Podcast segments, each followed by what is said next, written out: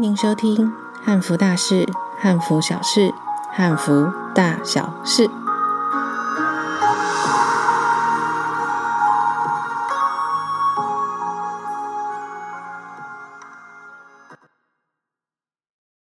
大家好，我是 Bobo，一个汉文化推广者，也是台湾汉服节活动执行长张秋杰。陈上集呢，Bobo 有聊到就是台湾跟汉服的关系后，那在最后呢，我们有讲述到明正时期的历史。这里呢，就不得不提到台湾汉服界的盛事之一，那就是明朝的宁靖王的祭祀典礼。是的，你没听错。可能有大部分的人都不知道，其实就连我在开始推广汉服的时候，我也才知道，原来台湾真的有一位明朝的王爷葬在这里哦，这是非常特别的事情。那今天呢，很特别，我们请到了一位来宾，他也是 Bobo 的好朋友，他是中华汉服文化推广协会的理事长陈俊荣，俊荣你好。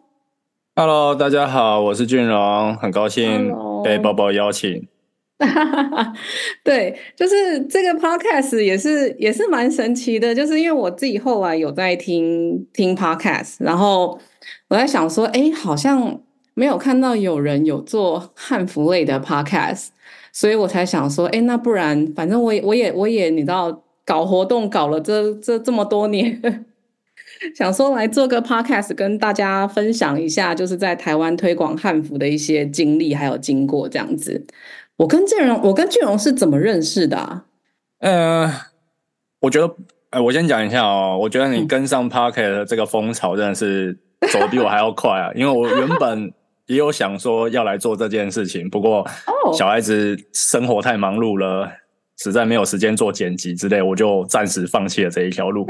因为你好像也是去年第二个刚出生嘛，对不对？对啊，你家老二才刚未满一岁半，嗯、正在水深火热中。这个是很辛苦的时候，因为我自己有三个嘛。我现在最小的都已经要八岁了，所以我已经忘记那段时间这样子。我们两个认识，其实在网络上应该。就是所谓的汉服同袍，在网络上应该都认识啊，或者是啊知道有这个人。但我们真的有互动，应该是在二零二一年，嗯、我那个时候刚好还有一点时间，在弄一个线上的活动。像那个时候我还会做饭，啊、虽然虽然说后来没有时间做饭，所以我那时候有一个 hashtag 叫做汉服实验室，食是那个食物的食，验是宴请的宴。啊嗯哦，我就弄了一个汉服实验室，然后那个时候知道你很会做那个什么花式的馒头啦，跟一些小点心。哦，对，嗯，啊，刚好那个时候快中秋节了，所以就说、嗯、啊，刚好在网络上有一个这么厉害的汉服同袍啊，就来厚着脸皮邀请看看，看能不能说在线上来教大家做一些呃中秋节应景的小食物啊，哎，这是我们第一次有互动吧。有有有，那时候我记得我是做那个什么彩虹蛋黄酥哦，彩虹千层蛋黄酥，啊、嗯，是的，没错没错。那个时候你还是用水月阁这个啊，对对对对对对对对对，嗯，虽然它已经被我闲置很久，就是水月阁的 被我闲置了一下下，没关系，这个台湾汉服节现在非常的有有知名度，国际有名了。谢谢，就是谢谢大家，就是就是所有人都很挺这个活动。对啊，就是我们去年是连南部的同袍都包游览车上来，就非常谢谢，就是所有人的支持。嗯，对啊，OK。那我们就是是因为这一种汉汉服文化啦，我们严格来说也是因为汉服文化，然后跟生活上的一些文化交流，而有了第一次的交集。那我们后来也在那个，嗯、因为中华汉服文化创意发展协会有一年被文化局邀请，就是在义载金城。在元旦还有过年的时候做一个汉服体验，没错没错。那个时候我们小朋友的汉服不多，所以 Bobo 手上刚好有一些这个小小朋友汉服，所以那时候我们有合作，在南台湾古迹，然后又是在过年这种节庆的时候，哦，向大家做了一个汉服的体验活动。对，我记得我那时候也是，因为我记得我那时候活动是三天，然后我是第二天才可以下去这样子。嗯、对，然后我就我本来我已经先寄了一箱衣服给你，然后我后来自己下去的时候，我又多带了一些，我想说应该不够，所以我自己又多带了一些东西，这样整个就这样下去。嗯哼，嗯，你看，像台湾其实蛮多文化古迹都适合做这种汉服文化啦。那有些古迹反而有它的历史意义，但是却被很少人知道。啊，即使有人推广，嗯、也不见得每个人都有这样子的兴趣去了解。像你今天要讲的这个宁靖王墓啊，其实讲到墓，其实对很多人来说是一个禁忌的话题，或者是不愿意碰触的一个场域。哎，是的，是的，有的，嗯，对、啊，有些人会觉得说，为什么要去墓地啊？这样子，对啊，啊对，嗯，讲到这个墓地哈，就真的是很有它的一个历史故事啊，毕竟。嗯这你看台湾，呃，诶，不用讲台湾，讲整个华夏文明，好，这么多历朝历代的君王，能够被人民爱戴的，真的是少之又少。宁靖王可以说是明朝王室还被民众爱戴的少数君王之一。嗯，因为其实在我上一集就是台湾的汉服历史里面有讲到，就是当时就是郑克爽投降的时候，其实是有一堆亲王是跟着他一起投降的。那为什么就是这个呃，为什么这个朱树贵呢？为什么这个宁靖王他却没有跟着投降？因为其实对啊，就算跟着投降也不会，就是他们因为他们是皇室嘛，或者是王爷，就是。可能会被发放边疆啦，但还不至于就是会结束生命。有没有什么其中的故事，就是会长可以跟我们分享一下呢？讲到这个就很有趣哈，像我们前会长雨桐，他曾经就写过一篇文章，就是曾经有人问过啦，其实呃，整个南明的王室到台湾的还有鲁王啊，跟其他的王爷，嗯、而且宁靖王朱术贵，其实在整个继承权里面，他算是蛮偏支的。就是比他有资格继承所谓皇帝这个位置的人大有人在，嗯，那为什么我们只选择宁靖王来做一个祭祀的对象？主要是因为哈，他其他的王爷啊，或者是这些南明的大那个权贵们，他只要投降哦，就算没有被杀头，他还可以偏安，有机会偏安呐。但宁靖王他就是。即使他没有继承皇位的这个权权利哦，他的顺位比较后面，但他依然保守着自己那个身为王室的一个尊严。那他从容就义，所以这是我们最敬佩的地方。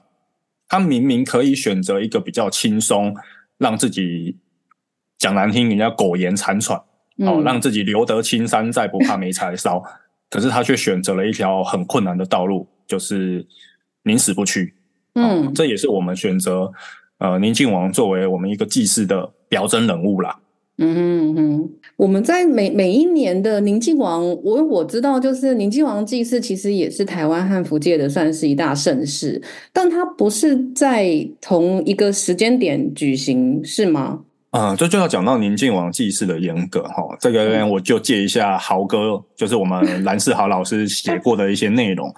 就是在一百零四年的时候，这是那个时候我还没加入汉服协会啊、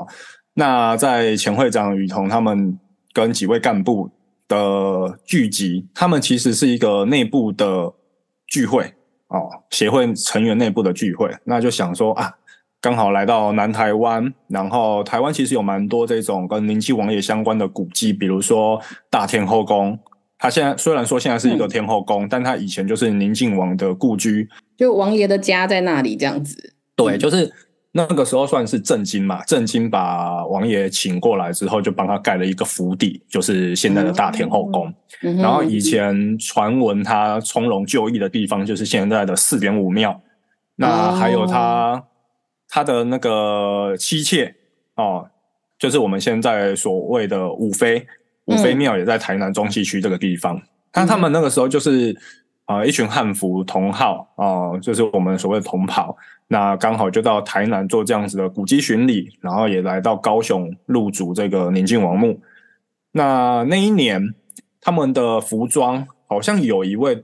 同袍前辈哈，就刚好有祭服，啊就传出来，嗯哼，然后很简单的准备一些鲜花跟一些食物。嗯，然后就在那边跟王爷讲说啊，台湾也有一群穿汉服的人来到这边，就有点类似探望一下啊，探望一下王爷，嗯、让王爷知道，其实这个所谓那个汉服在台湾是有人在做复原的，那那一年的照穿的这样子，对，有人在穿的。那、嗯、那一年的照片被传到网络上之后，你看，像其实我们现在全球的华人都对汉服有一定的关注度嘛。啊，那一年就有在网络上就是一些发酵，就是说啊，这个祭祀活动哦、呃，真的是比较少见。那为什么服装会这么的参差啊？有祭服，也有一般的服装，甚至那个时候还算蛮早期的，所以有些形制不那么正确的服装也在里面。嗯，有有有，早期的汉服运动，因为早期的汉服商家其实也是因为一些历史的材料没有那么的多，就是出土的一些文物没有那么多，所以早期的商家做的汉服其实都比较比较不是正统的，就是正就是比较不是正确形制的汉服。嗯，没办法，早期前辈们筚路蓝缕，甚至 拿牛仔裤、拿窗帘布来自己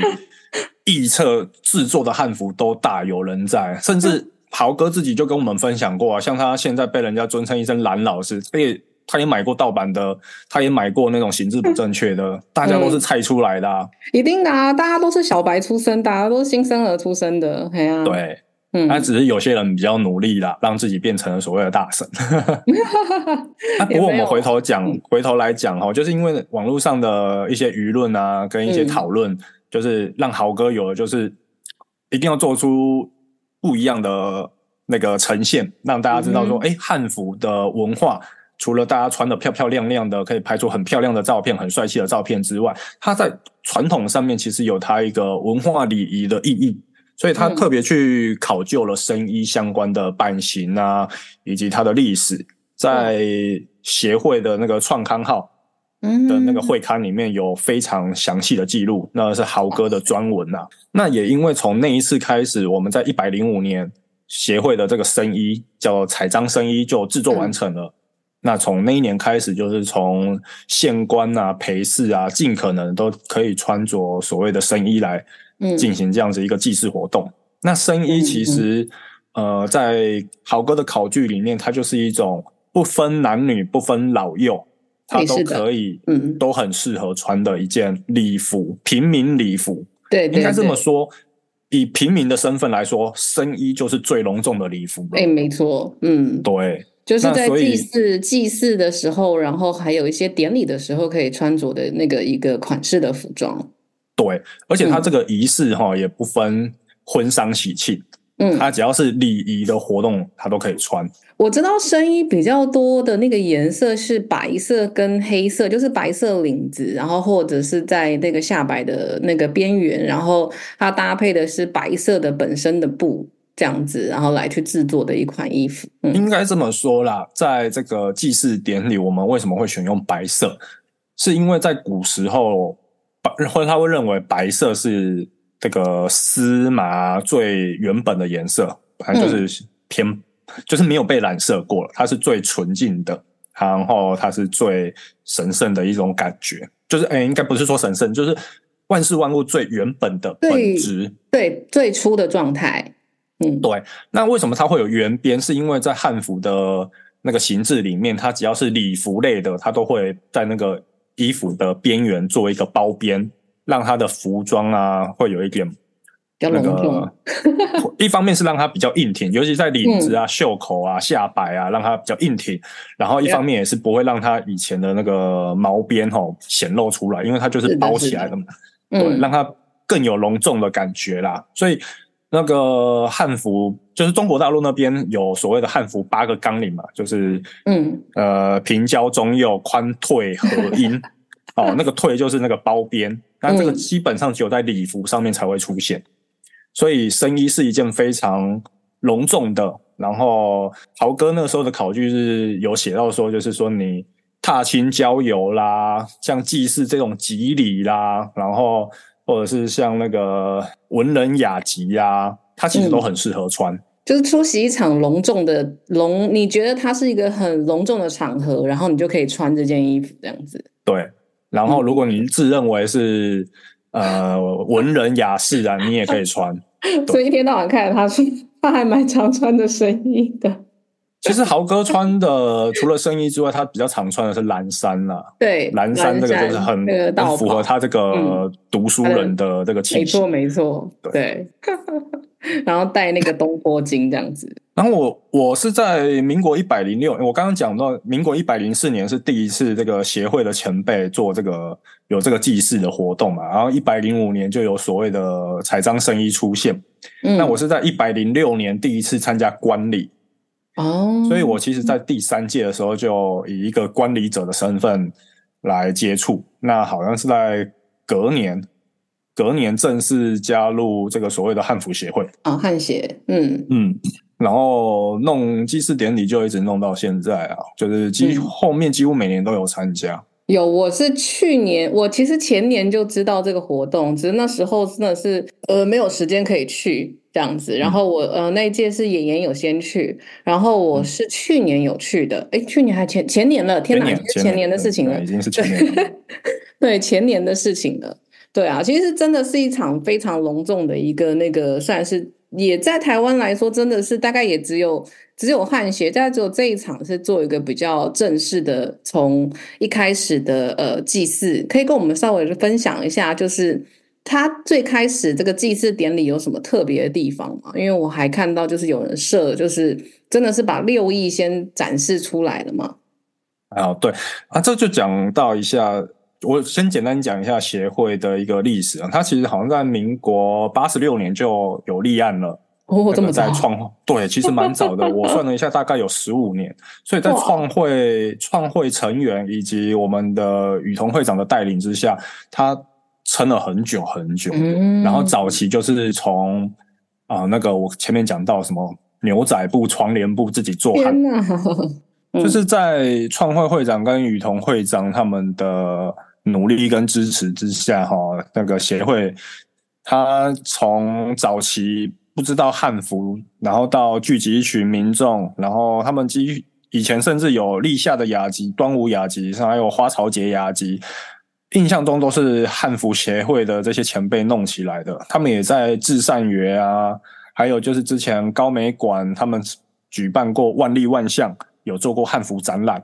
还有豪哥也独立做过那个汉服的一个展览，在台湾才有比较多人认识汉服这个东西。那在一百零四年的那一场聚会祭祀活动之后，慢慢的豪哥啊前辈们啊，也都觉得说要把汉服的这个礼仪文化让更多人知道，所以才有了用生衣来做这个祭祀展演的活动。那豪哥强调是说，毕竟祭祀这个东西本来应该是由皇室或者是所谓的呃中央政府机关来举办的中枢的一个祭典。嗯嗯，那我们作为一般民众来做这个活动，其实严格来说算僭越，但是我们为了有这个民间的力量来推动这个文化的推广，那我们就是一个展演的性质。但嗯，展演的性质我们也是做的非常的努力，我们每一年每一年都在增加新的内容。像一百零五年开始有所谓的生衣，我们从服装先着手，我们有了一批正式的服装之后。然后在一百零六年，豪哥把所谓的祭祀仪式完整的写成白纸黑字的流程，然后我们也弄了一些礼器，像鼎、器具、簋、对、鞭、斗，我们每一年就尽可能的去用最好的东西啦。毕竟财力有限、人力物力有限的情况之下，我们先把鼎这个在以前就是最隆重的祭祀礼器，它是装那个肉。它要有三个，虽然说在皇室等级，以宁亲王的等级的话，应该可以用到九个鼎，但我们没办法，哎、我们就士大夫等级的，就是最多就是三个鼎 哦。然后最隆重的就是牛羊猪的太牢、嗯、哦，所谓的太牢。然后鬼就是装米饭的，嗯，装谷物的。那在传统中，如果说是帝王的话，就是九鼎八簋。那我们民间士大夫的话，我们就是用三鼎两簋这样子的模式。然后边跟豆那时候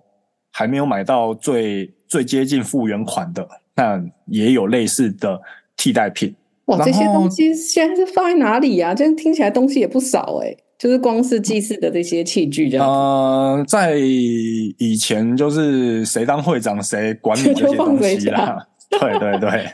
所以雨桐会长他们家曾经也是堆满了这些协会的物品啊。呃对，那目前是堆在我这边，嘿，能理解。我家也堆了很多东西。然后在在协会的成员，因为也有学传统射箭的嘛，啊，传统射箭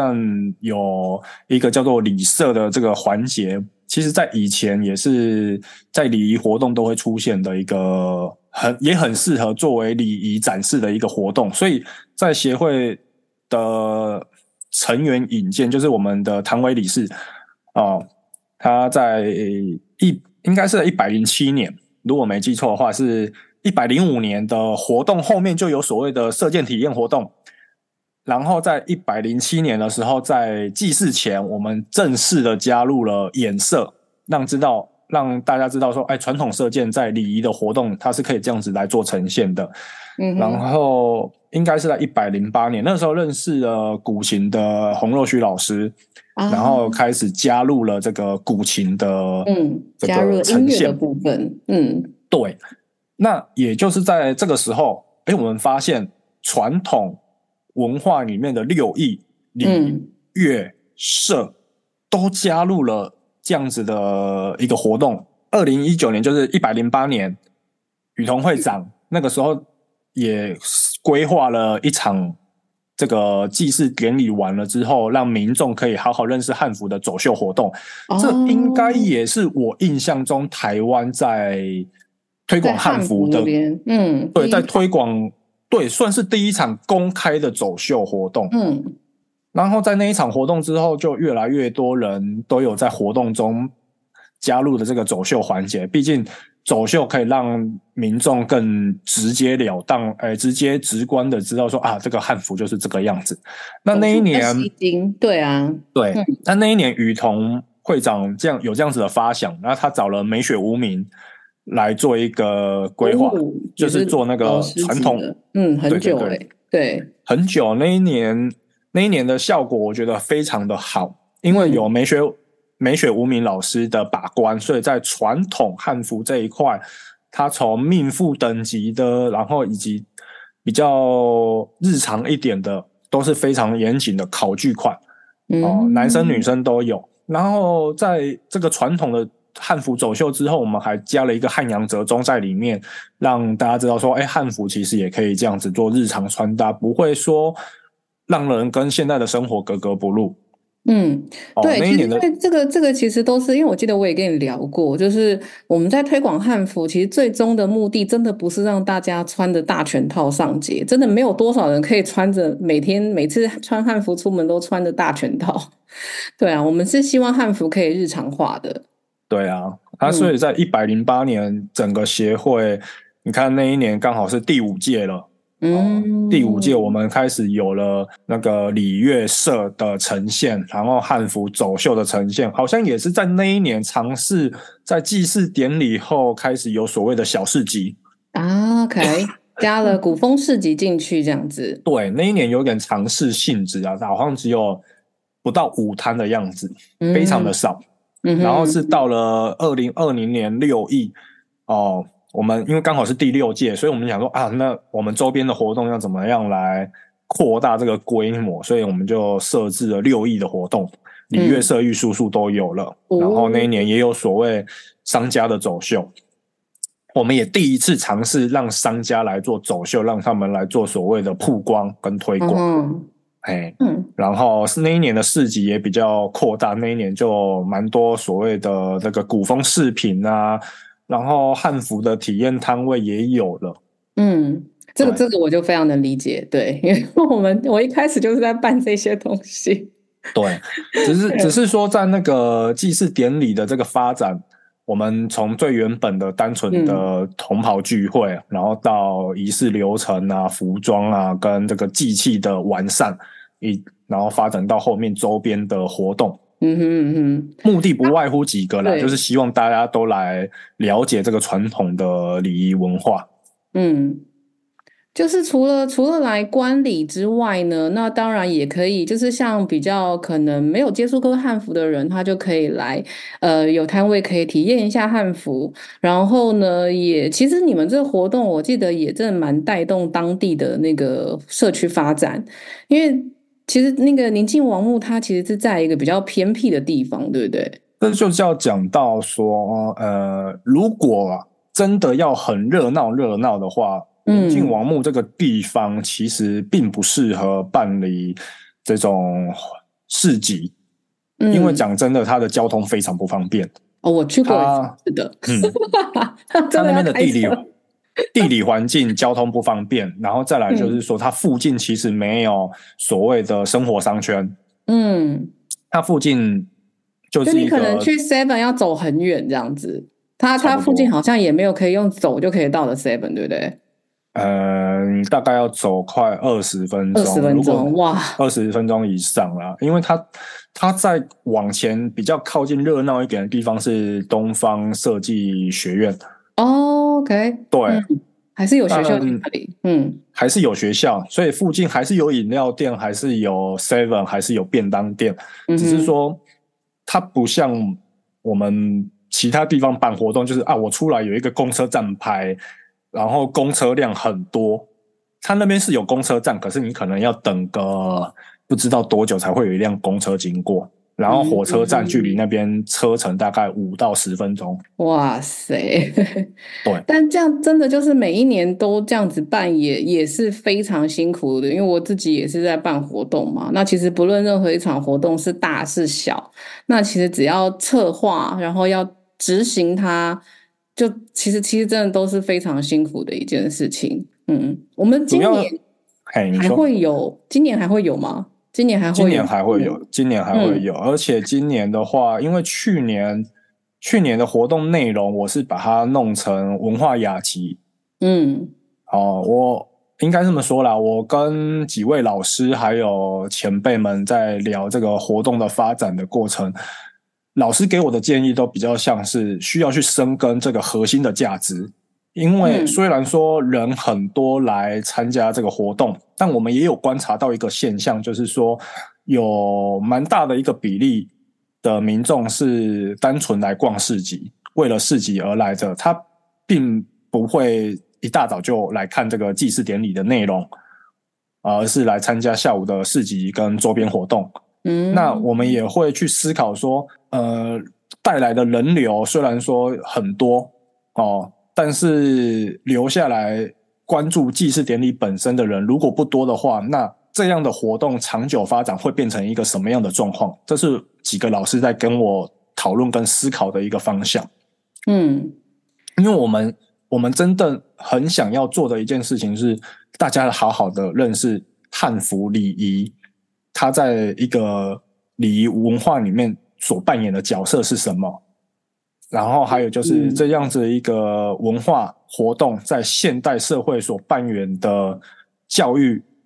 是一个什么样的教育立场？让人们知道，哎，我们被人称作礼仪之邦，那我们的礼到底是什么礼？是平常见面的那种礼仪呢？还是我们这种尊敬古人？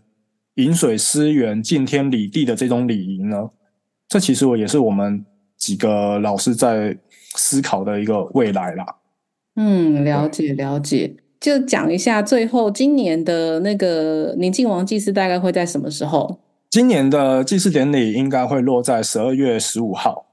在冬至之前。Okay. 对，嗯，对，那嗯，